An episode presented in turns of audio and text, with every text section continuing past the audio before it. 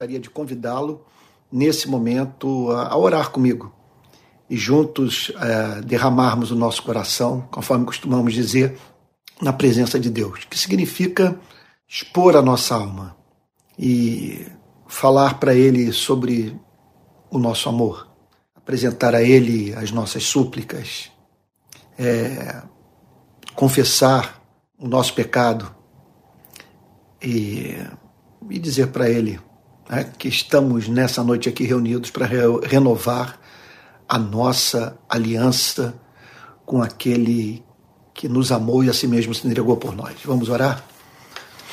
Pai Santo, nós bendizemos o teu nome por essa noite, pela graça que o Senhor nos concede de juntos buscarmos a tua presença, de nesse momento é, depositarmos aos teus pés que nos causa ansiedade, o que nos preocupa, que nos, nos aflige. Senhor, a fim de nos lembrarmos que o universo tem um Criador e que o Criador se revelou a nós em Cristo. Revelação que testemunha do teu ardente amor pela tua igreja. Por isso nós somos gratos, Senhor.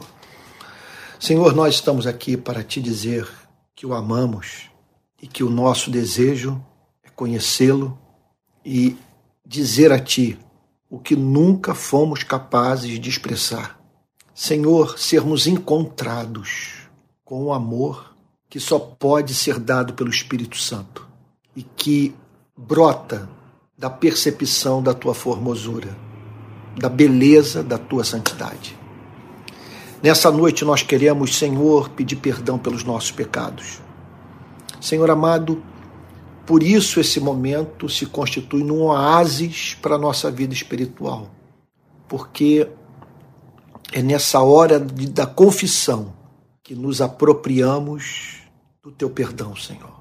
Ó Deus, que nos permite, no meio de uma semana, muitas vezes confusa, Senhor, na, na qual lidamos com batalhas é, que, que não cessam e, e, e, ataques das forças das trevas que tentam roubar de nós alegria. Senhor, nós nos lembramos da tua graça e da oportunidade que tu nos ofereces num culto como esse de nos apropriarmos do teu perdão. Perdoa-nos, Senhor, por tudo aquilo que fizemos e que entristeceu o Espírito Santo. Senhor querido, nós queremos nessa noite também agradecer pelos teus feitos, pelas obras das tuas mãos, te agradecer pelo planeta extraordinariamente lindo no qual habitamos.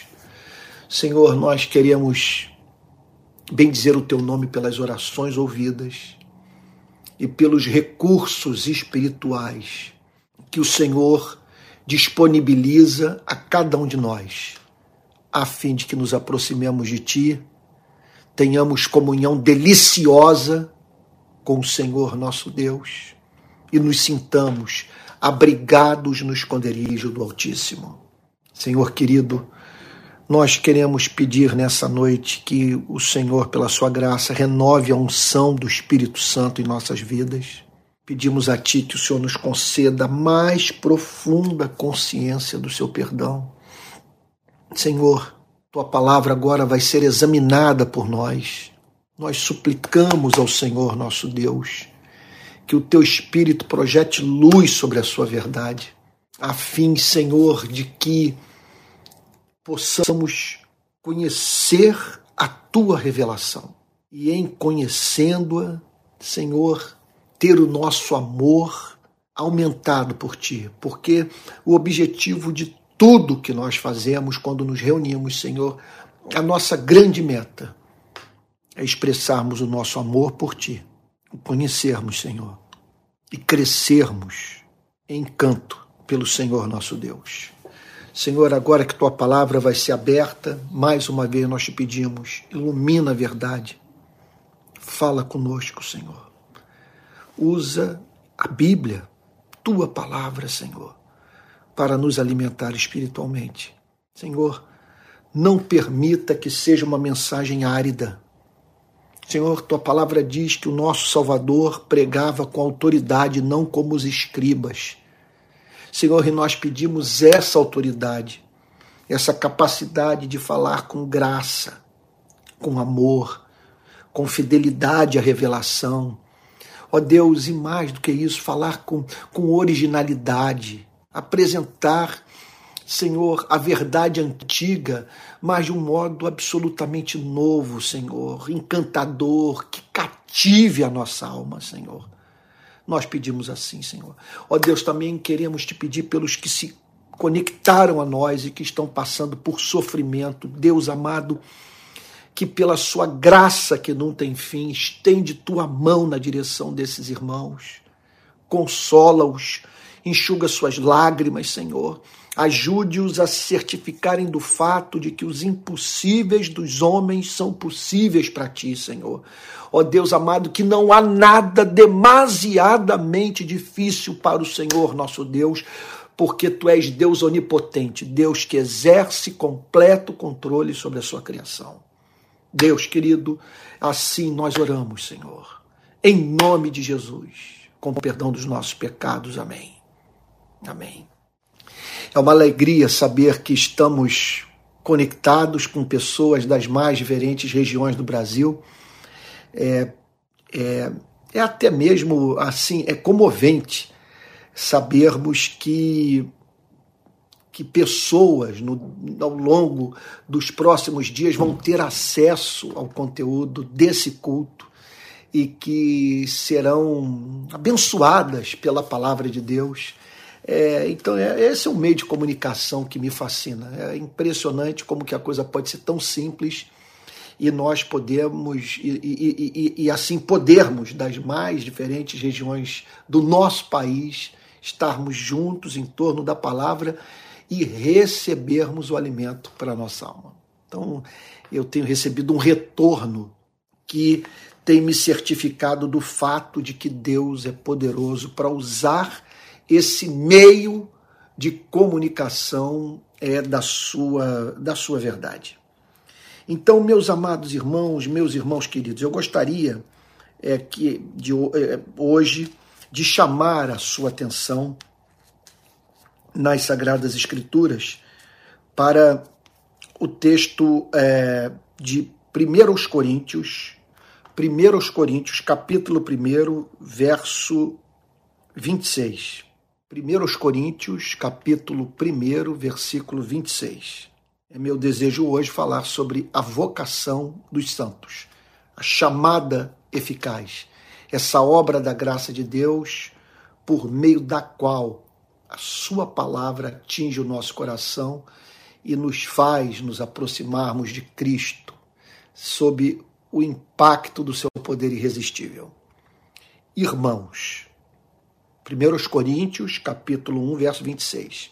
Irmãos, considerem a vocação de vocês. Aqui está o apóstolo Paulo pedindo para que os membros da igreja de Corinto parassem para pensar, para meditar, para considerar a sua vocação.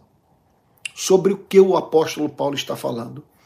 Ele está falando sobre o convite que Deus fizera aos membros daquela igreja, no sentido deles se arrependerem dos seus pecados, confiarem na oferta de perdão baseada na obra realizada por Jesus Cristo na cruz, quando ali ele derramou seu sangue pelos pecadores.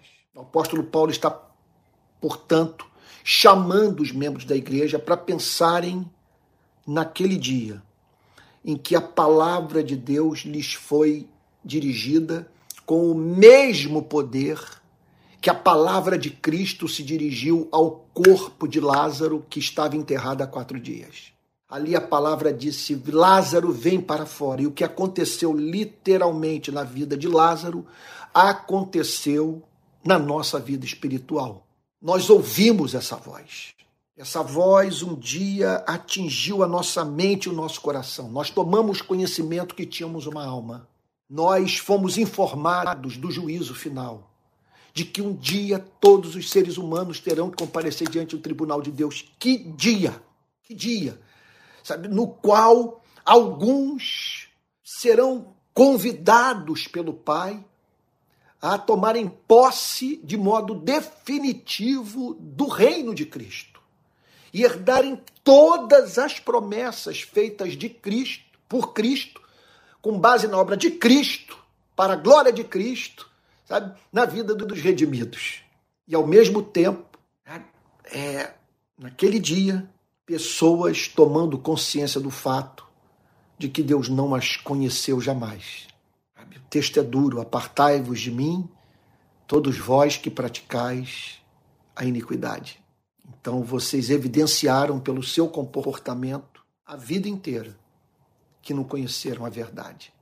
Então, a vocação consiste nisso, nos preparar para aquele dia, fazer com que, de certa forma, antecipemos o nosso julgamento, já nos reconciliando hoje com Deus, a fim de comparecermos diante do seu tribunal, justificados pela graça de Deus, mediante a fé. Paulo está pedindo então que eles pensem nessa vocação. No dia em que Deus se revelou a você e a mim, se revelou aos membros da igreja de Corinto não como um Deus criador, mas como um Pai de amor, que manifestou no tempo e no espaço a sua graça infinita ao enviar o seu filho para morrer como propiciação pelos nossos pecados. Então é isso que Paulo está dizendo. Quem considerem a vocação de vocês. Então, é, esse é um fato. É, é, isso aí deveria servir de conteúdo da nossa meditação. É algo referente à sua e à minha vida, a nossa narrativa de existência que deveria se constituir em objeto da meditação mais cuidadosa. Então, se eu fosse apresentar minha narrativa de vida, Antônio, fale da, da sua história. Como que você chegou até aqui? Quais os principais fatos da sua existência? E eu teria que incluir nessa, incluir nessa narrativa de vida o dia em que eu ouvi a voz do meu Criador, em que ele me chamou para ser dele bendito o dia que você e eu compreendemos que Deus nos amava e nos chamava para nós sermos dele. Você imagine, pense na, na possibilidade dessa voz não ter encontrado, não ter alcançado o seu coração. Meu Deus, Muitos são chamados, mas poucos os escolhidos. Então, há aqueles que nunca ouviram a voz de Deus. Há aqueles que ouviram, mas que resistiram. Mas há aqueles que foram chamados por Deus, de, sabe, com autoridade de Cristo, baseada no decreto eterno do Deus que decretou nos salvar, salvar a você e a mim, e que por ter decretado nos salvar, ao enviar a, a, a mensagem do Evangelho para o seu e para o meu coração, o fez de modo eficaz, irresistível, de modo que livremente, mas mediante essa persuasão infalível, nós entregássemos a nossa vida ao nosso Criador. Então, Paulo está chamando aqui a atenção de todos para esse fato. Considerem a vocação de vocês. Agora, Paulo chama a atenção de todos para algum, é, alguns fatos da vocação de todos aqueles que, além de terem sido chamados, veja só, se converteram. Porque, vamos lá, é importante, antes de nós entrarmos na análise do texto, falarmos um pouquinho, bem ampassando, um minuto, eu posso tratar do tema, sobre teologia. Os teólogos observa, observaram eh, ao longo dos séculos justamente isso. Muitos são chamados, poucos os escolhidos. Chamou a atenção também do estudioso da Bíblia, do pastor, do pregador, dos mestres, que entre esses que foram chamados, muitos, durante um bom tempo, aparentaram ter vivenciado uma real conversão, mas para num ponto de suas vidas, por conta de uma tribulação, por conta é, do fascínio por algo que desse século, enfim, por uma decepção na igreja, largaram tudo, provando que esse chamado não atingiu o nervo da alma. Então os teólogos falam de uma chamada geral e de uma chamada eficaz, que Deus chama os seres humanos, mas por motivos que nos são inescrutáveis. Na vida de alguns homens e mulheres, essa palavra vem com todo o poder e opera uma conversão, um voltar-se para Deus em arrependimento e fé. Então, Paulo está aqui pensando naqueles que foram chamados eficazmente, que foram chamados e que se converteram, e que só se converteram porque foram chamados de modo análogo ao que Cristo chamou a Lázaro. Não, não havia como Lázaro decidir. No, no, é, é, no, Lázaro estava absolutamente impedido de dar alguma resposta à ordem de Cristo. Era necessário que primeiro ele recebesse vida, que a voz o tirasse do túmulo, para que depois ele pudesse estar sentado em comunhão com Cristo, conforme o texto das Sagradas Escrituras descreve. Então foi isso que aconteceu com você e comigo. Nós fomos chamados. Agora, olha o que, que Paulo tem a dizer sobre a nossa vocação. Ele procura tirar da nossa mente uma série de inverdades que podem fazer com que percamos de vista a glória, a, a beleza, o encanto da doutrina. Não foram chamados muitos sábios segundo a carne. Então Paulo olhou para os róis de membros das igrejas, vamos assim dizer, das igrejas do primeiro século, e ele percebeu um fato. Olha, rodando as igrejas, é, ouvindo os pastores, conversando com os cristãos, eu pude observar que foram poucos aqueles que é, se converteram. É, olha lá, não foram chamados muitos sábios segundo a carne. Quer dizer, foram poucos os que se converteram, é, vamos assim dizer, é, é, a partir, a partir de uma sólida é, é, formação filosófica. Falando de uma outra forma, simplificando que às vezes, eu, quando eu prego, me parece que eu, eu torno mais complicado eh, para as pessoas entenderem. O que o apóstolo Paulo está dizendo, não precisa nem explicar muito, não foram chamados muitos sábios segundo a carne. Não é que você, não, não é que é, não fossem encontrados nas igrejas do primeiro século é, pessoas com alto nível de cultura. Ele não está dizendo que não é, houvesse nas igrejas do primeiro século pessoas com formação em filosofia. Ele não está dizendo isso. Ele está declarando que ele encontrou essas pessoas, que são os chamados sábios segundo a carne. O que, que ele quer dizer com sábios segundo a carne?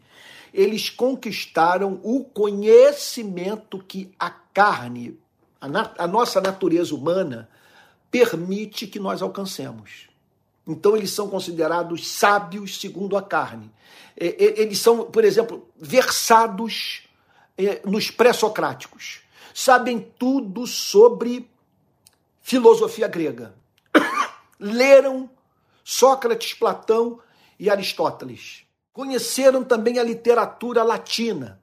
Então, homens é, com sólida formação intelectual, mas veja só, dentro daquilo que a natureza humana permite o ser humano conhecer. Então, Paulo diz o seguinte: do ponto de vista desses que, sem Bíblia, sem revelação, sabe, que não conheceram a mensagem de Moisés e de Cristo, sabe, mas que foram longe nos seus campos de investigação intelectual, o que eu posso dizer é o seguinte: pouquíssimos dentre esses se tornaram cristãos.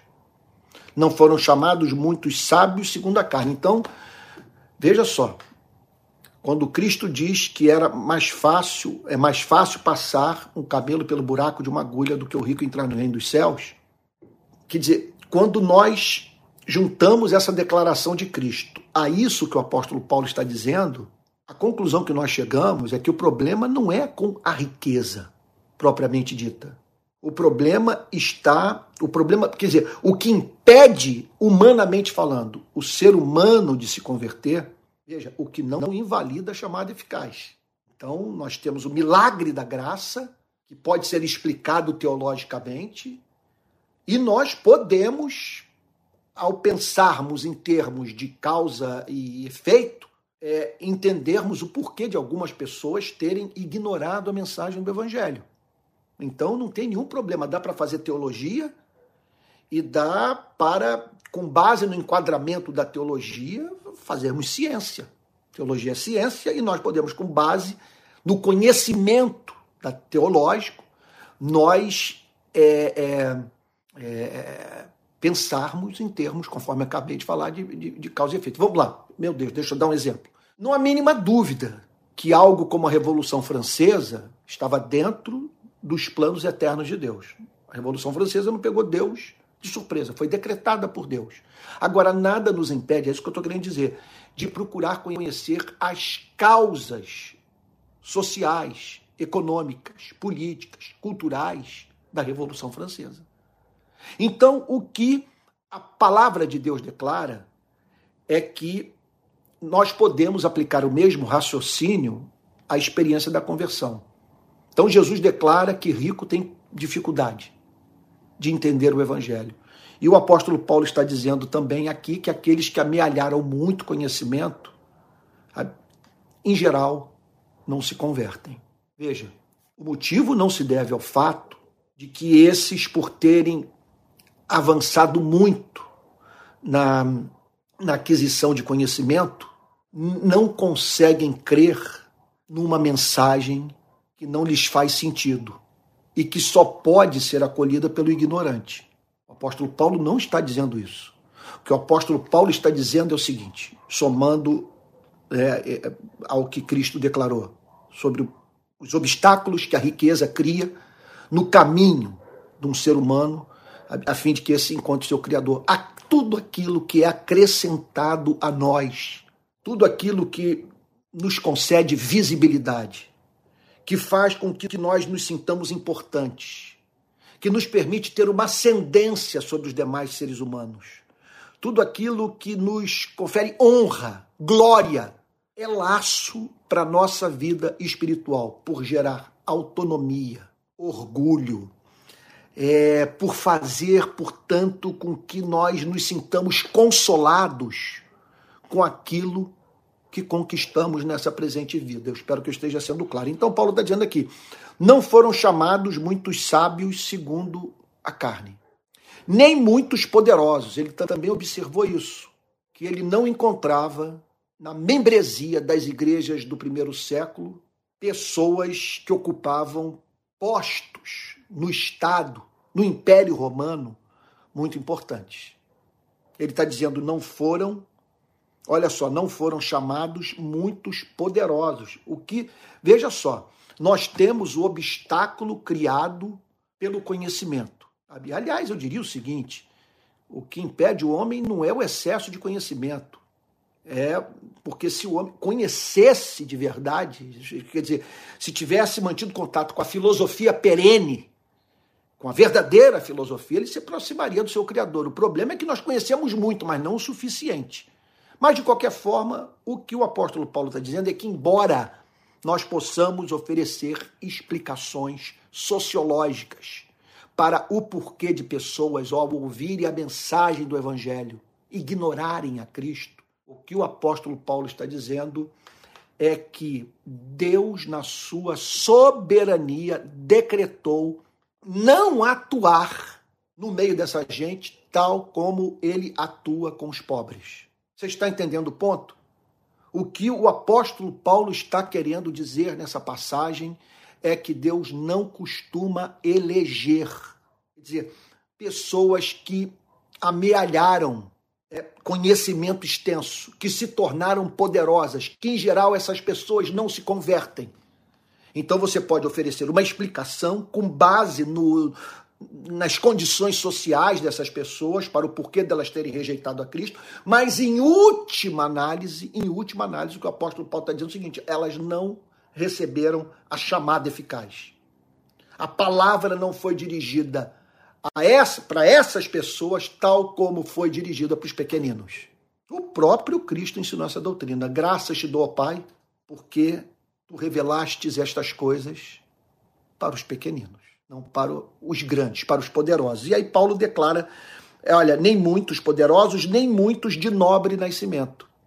Ele está dizendo, portanto, aqui que ele observava também esse outro fato, que a graça de Deus não atuava extensamente de modo salvífico entre os ricos. Você está observando isso? Isso aqui não é um discurso de um pastor comunista, não. Eu estou falando, o apóstolo Paulo está dizendo o seguinte: Parem para pensar no que está em curso nas igrejas desse, do mundo. Jesus acabou de ressuscitar. Seus é, apóstolos, seus missionários, seus evangelistas saíram pelo mundo pregando a palavra de Deus. E milhares e milhares se converteram. Agora, o, alguns fatos nos chamaram a atenção. Sabe? Que, em geral, sábios segundo a carne, poderosos e pessoas ricas não se, conver não se convertem. Não é que elas não possam se converter. Não é que elas estejam para além do alcance da graça de Deus. O mesmo poder que é usado para a conversão do filho do pastor, criado dentro da igreja, é o mesmo poder usado para a conversão do, do, responsável pela cátedra, pelo doutorado, pela cátedra de filosofia de uma universidade qualquer. É o mesmo poder usado para converter o rei e é o mesmo poder usado para converter o, o membro da elite econômica. É o mesmo poder. É, é o, mesmo, o poder que foi usado para Lázaro era o, me, o mesmo poder, o mesmo poder que foi usado para a ressurreição do filho da viúva de Naim. O mesmo poder que foi usado para a ressurreição de Dorcas. Tudo era uma questão de Deus da vida para o morto. Então, não, não é que uma conversão seja mais complexa do que a outra. Do ponto de vista humano, sim, mas do ponto de vista da ação do poder de Deus, é tudo o mesmo milagre e o mesmo nível de poder é utilizado pela graça divina para que uma pessoa seja vocacionada de uma forma eficaz. Não foram chamados muitos sábios segundo a carne, nem muitos poderosos, nem muitos de nobre nascimento. Pelo contrário. E aí Paulo diz o seguinte: parem para pensar, abram os seus olhos. Vejam o que está em curso no nosso meio. Olha só, não estou dizendo que, veja só, que o fenômeno, o milagre, o, o, o que surpreende, veja só, é o sábio segundo a carne ser visto dentro de um templo, ou poderoso, ou de nobre nascimento. O que não costuma ocorrer, segundo Paulo, esse tipo de gente se converter. Pode até frequentar a igreja, mas não se converte. Exceto se ocorrer esse milagre a da vocação eficaz, dessa voz que vem com todo o poder em razão de um plano eterno estabelecido por Deus, que nos é inescrutável. Então, Paulo prossegue dizendo, pelo contrário, nós observamos justamente o oposto. Olha o que, que ele diz.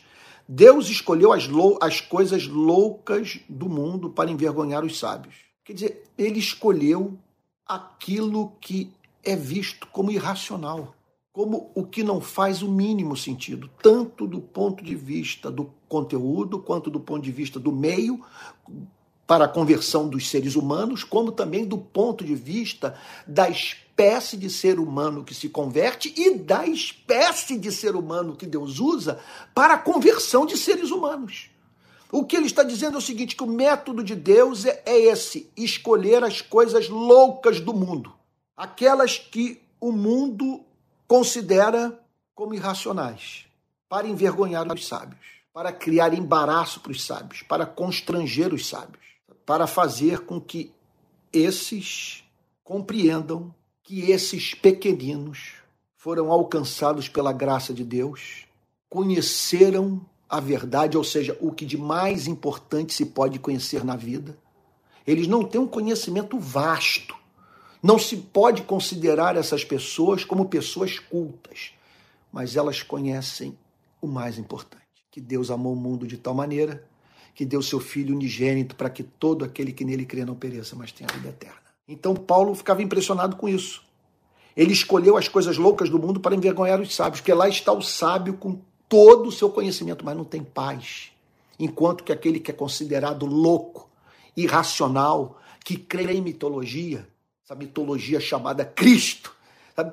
quer dizer, ou esse personagem mitológico chamado Cristo, tem uma paz que não é dessa vida.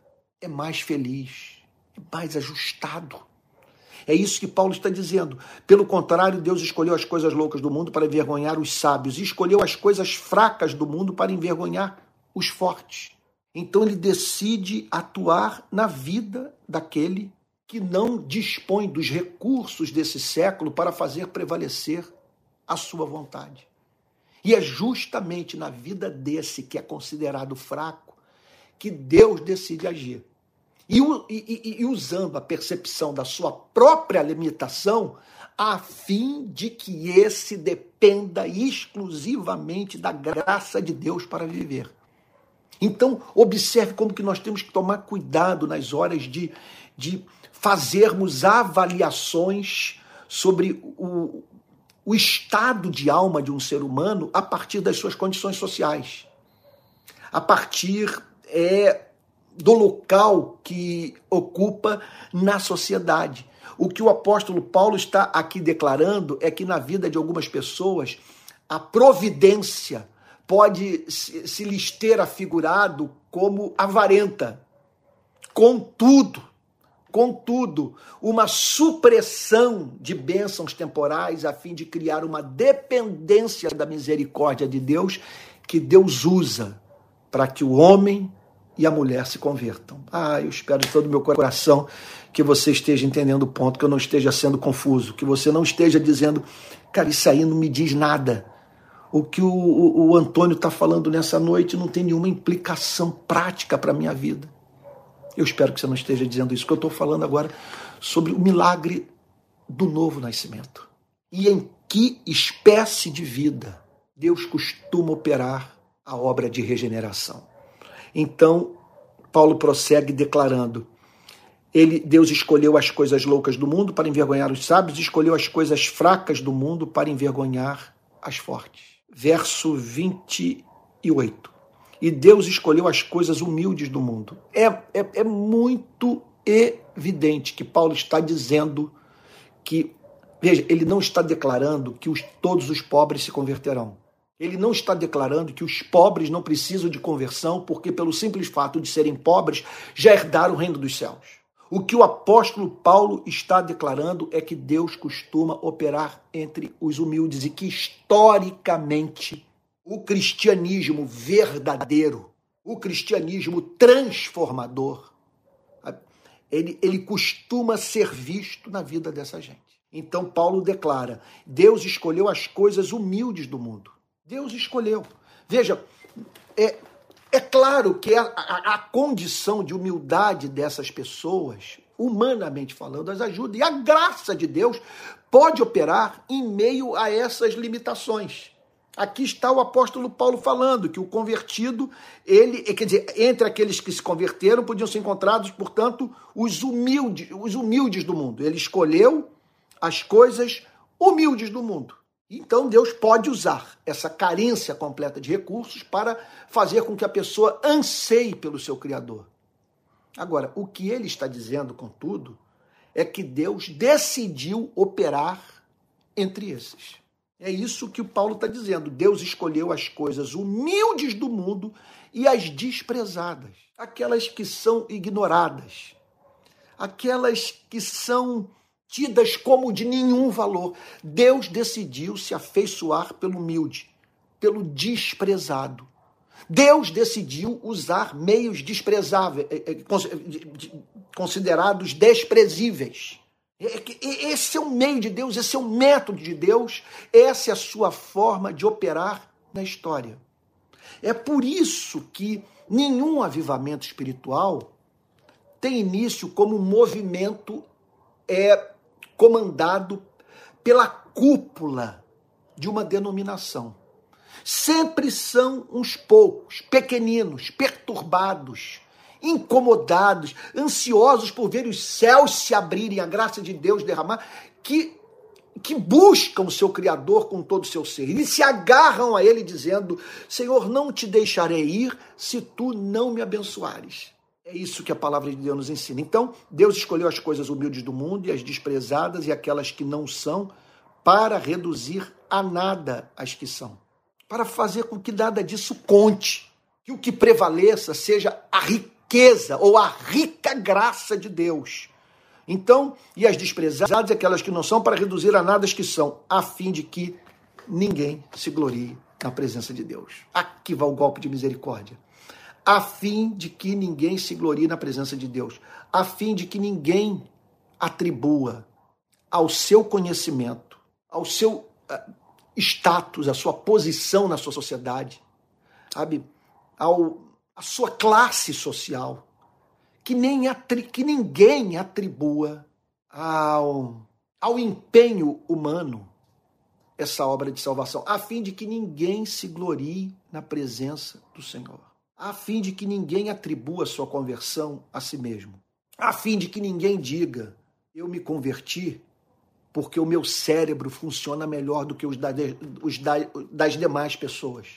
Eu me converti porque eu, eu, eu, eu tive acesso à cultura clássica, porque eu tenho formação em, em filosofia, sociologia, sei lá, sabe? Ou então eu, eu, eu, eu, eu me converti, é claro, sabe? Porque a minha classe social evidencia que ele me amou sabe?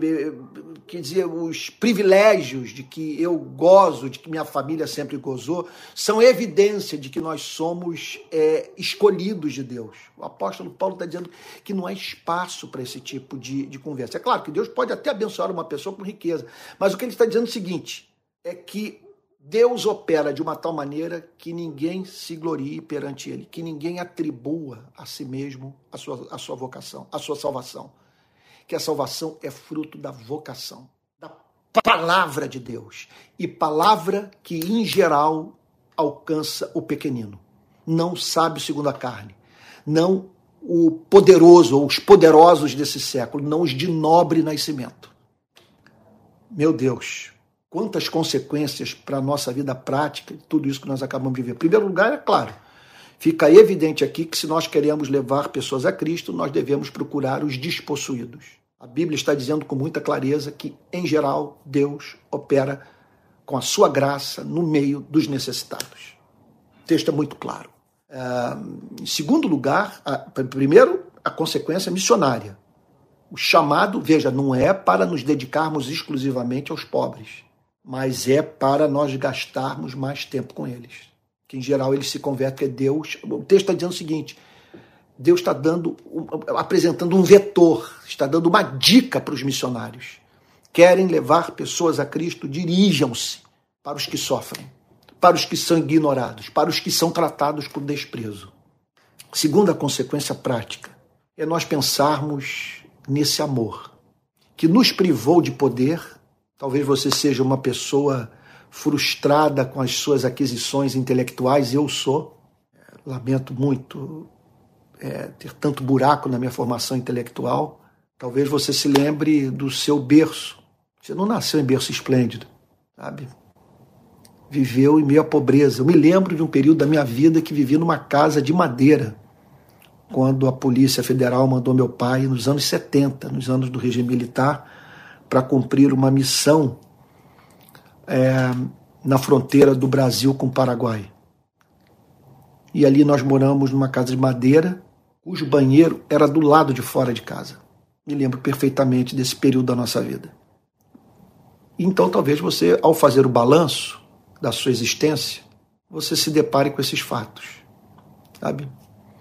Eu sempre vivi no anonimato, meu nome nunca apareceu em página de jornal, sabe?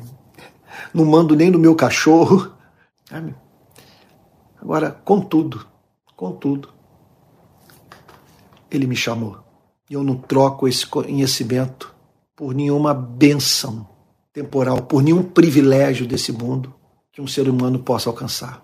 Quer dizer, o fato mais importante da minha vida, veja, não é a quantidade de conhecimento que eu me alhei, não é o lugar que eu ocupo na organização do Estado, nem a minha origem social. O fato mais importante, mais relevante, quer dizer, o item mais essencial da minha narrativa de vida é que ele me chamou, ele me amou e soberanamente me chamou. Agora é interessante observar que dentre esses que foram chamados, muitos em razão desse chamado se tornaram eruditos, se tornaram cultos, foram colocados em posição de destaque na sociedade e até prosperaram, porque aplicaram os princípios da palavra de Deus ao exercício de suas profissões. E aí colheram o que semearam. Contudo, de uma forma ou de outra, o que Paulo declara nessa passagem é que Deus opera de uma tal maneira que ninguém se glorie na sua presença. É por isso que eu digo que essa vocação não é um convite qualquer e que faz com que aquisição intelectual, eh, poder, dinheiro e tal definam a escolha, sabe? Ou, ou uma natureza boa, você nasceu melhor do que as demais pessoas, você, você tem mais neurônios, sei lá. Sabe? Paulo está dizendo o seguinte, que a, que, que a coisa é feita de uma tal maneira para que ninguém se glorie, ninguém se gabe na presença de Jesus. Por isso que eu declaro, eu, eu declaro o seguinte, que essa vocação só pode ser soberana. Ela, essa vocação ela só pode ser monergística, ou seja, obra monos ergos, obra de uma única pessoa. Essa vocação é obra da graça soberana de Deus. E por que, que eu digo que o é? Porque se ela não for eficaz, não for soberana, não for irresistível, eu terei do que me gloriar. Então, por que, que você é cristão? Porque eu sou cristão porque amamos a Deus, porque somos discípulos de Jesus, porque Ele nos vocacionou, Ele nos chamou. E tudo que temos o que fazer agora não é, é demonstrarmos encanto com as nossas aquisições intelectuais, com a nossa retidão, com a nossa pureza de caráter, sabe? Não. O que Paulo declara é que ao pararmos para pensar nessa história, nós devemos nos gloriar no Senhor. E dizer o seguinte: o grande fato da minha narrativa de vida é que Ele me amou. Quer dizer, eu só tenho um motivo de me gloriar: é o fato de que Ele me concedeu a bênção de ser dele e Ele meu. Então, eu me glorio por Ele, em amor, ter fixado seus afetos em mim e dito para si mesmo esse é o meu servo, essa é minha serva. Eu não abro mão da sua redenção. Olha, eu não sei se a vida está sendo dura para você, mas você tem sido perseguido, passado por decepções, as orações não são ouvidas, sabe? É, tá no aperto financeiro, sabe? Cheio de incertezas dentro de casa você, seu cônjuge, seus filhos, lidando com muita, muita dificuldade. Agora, se você parar para pensar na sua vocação, você vai poder se gloriar em Deus e dizer o que de principal poderia ter acontecido na minha vida aconteceu. Eu não me tornei um sábio segundo a carne, mas conheci a verdade das verdades. Eu não me tornei um poderoso desse século, mas eu estou assentado com Cristo em lugares celestiais.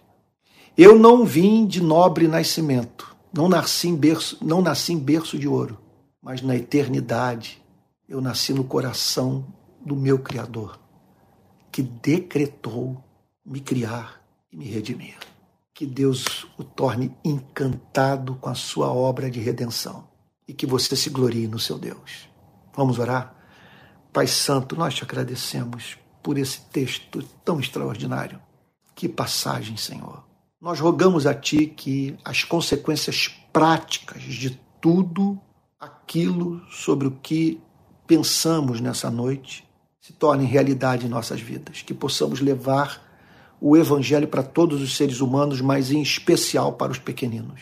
Que, ó Deus querido, possamos nos lembrar desse amor, que muitas vezes suprime bênçãos temporais, a fim de que tomemos posse de bênçãos eternas que ninguém poderá roubar de nós.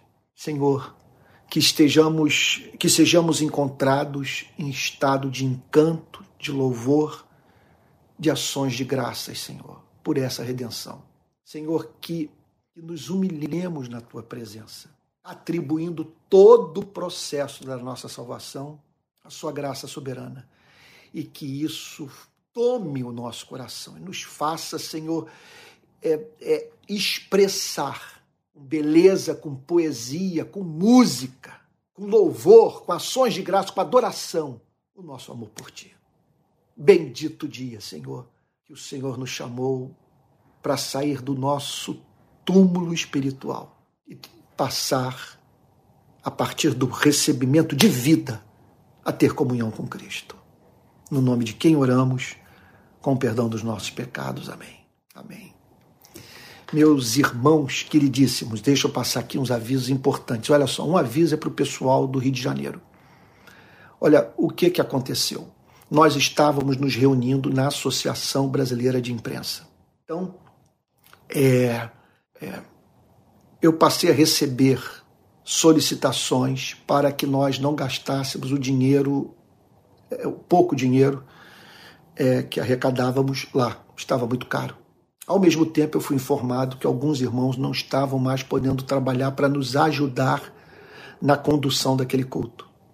Então, nós decidimos é, sair em busca de um outro local. Nós não desistimos de nos encontrarmos, de nos reunirmos no centro do Rio de Janeiro, na Zona Sul, em algum lugar do Rio de Janeiro, mas de preferência essa, essas regiões da cidade, a fim de que todas as pequenas igrejas se encontrem num grande, belo culto.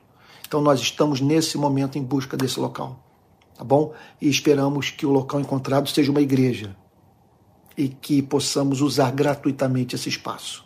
Então eu peço que você ore por isso. Não deixe de contribuir, tá bom? Tá aí o número do Pix que estamos usando provisoriamente para sua contribuição: 864 759 167 49.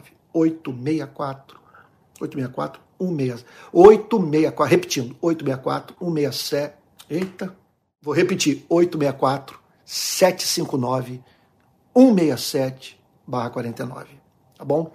E não deixe de fazer parte da escola de discípulos. Daqui a pouco, são agora 5 para as 8. 8 e 5 eu começo o encontro online com dezenas de pessoas do Brasil inteiro. Só as pessoas que estão matriculadas participam desse bate-papo e ali nós conversamos sobre tudo. Tá bom? Então não deixe de estar conosco é, na escola de discípulos. Daqui a pouco eu vou botar o link para que você é, se matricule no nosso curso. É um curso. Eita, entrou alguma coisa aqui nos meus olhos. É alguma coisa, perdão. Quer dizer, é, é um curso que lhe permitirá conhecer todas as, as principais doutrinas da teologia sistemática. Eu vou tratar de todas elas e ajudá-lo a levar essas doutrinas às suas implicações práticas. Hoje, por exemplo, eu subi duas aulas para a plataforma que nós estamos usando. Uma aula sobre a onisciência de. A, perdão, uma aula sobre a onipotência de Deus, uma outra aula sobre a onipresença de Deus tá bom? Eu espero que você se matricule. Olha, vou impetrar a benção apostólica, terminando esse momento de adoração e lembrando a você que domingo que vem nós estaremos juntos. O culto será transmitido excepcionalmente de um hotel na Barra da Tijuca. Então, em vez de pagar 3,400, nós vamos pagar 800, mas é provisoriamente. Eu quero convidar todo mundo do Rio de Janeiro a estar lá conosco, inclusive depois do culto. É meu desejo ter uma conversa tá bom? Com os irmãos é, da, que congregam conosco e que moram na cidade do Rio de Janeiro. Então, nosso próximo encontro online é domingo que vem, 10 horas da manhã, transmissão pelo meu canal de YouTube, mas presencial para quem mora no Rio de Janeiro. E à noite, transmissão do culto presencial aqui da minha casa, domingo, às 18 horas, ok? É isso aí. Vamos receber a benção apostólica? Senhor, nós te agradecemos por essa passagem extraordinária, que falou realmente ao nosso coração. Que maravilha pensar na nossa vocação, Senhor. E que a graça do nosso Senhor e Salvador Jesus Cristo, o amor de Deus o Pai e a comunhão do Espírito sejam com cada um de vocês desde agora e para todo sempre. Amém. Deus o abençoe. Não deixe de no comentário falar sobre o que Deus falou com você. Sabe dizer onde você mora, tá bom? Se você já é, faz parte da rede Pequenas Igrejas, os comentários dão uma aquecida muito boa no nosso coração tá bom? Felizmente vou ter que desligar para dar início ao culto, ao culto não, ao bate-papo, ao perguntas e respostas da Escola de Discípulos. Fique com Jesus, uma boa noite. Até domingo.